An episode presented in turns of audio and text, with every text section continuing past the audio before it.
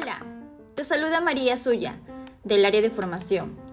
El día de hoy hablaremos sobre argumentos comerciales. Sabemos que durante la llamada debemos ofertar un plan ahorro, con argumentos que me ayuden a demostrar al cliente que es mejor contar con un plan postpago económico que tener una línea prepago. Para comenzar, es necesario conocer a un poco al cliente mediante el sondeo, esto me permitirá saber, por ejemplo, qué utilidad le da su línea, qué beneficio es el que más usa, si cuenta con pequeños en casa. Luego del sondeo viene mi argumentario, ofreciendo el plan y resaltando las características de acuerdo a las actividades que realiza. Posterior a ello, debo direccionar al cliente a un cierre de venta.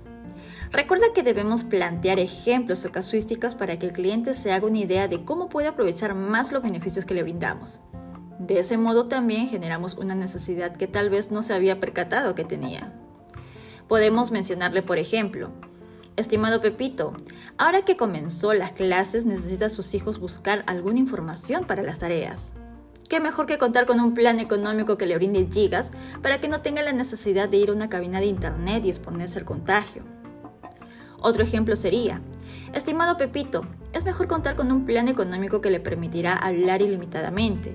En el caso de que le suceda alguna emergencia, podrá comunicarse en cualquier momento con sus familiares. Así evitará de estar yendo a recargar y exponerse a en esta pandemia que aún no termina. Recuerda mencionarle a tu cliente que al tener un plan ahorro, aparte de gozar de los beneficios del plan, también le permitirá comenzar a tener un historial crediticio con sus pagos puntuales para más adelante acceder a mayores promociones porque siempre en Movistar apostamos por los clientes para que tengan un mejor servicio día tras día. Muy bien equipo, no olvides indicarle a tu cliente argumentos concisos para incrementar tus ventas. Que tengas una excelente semana.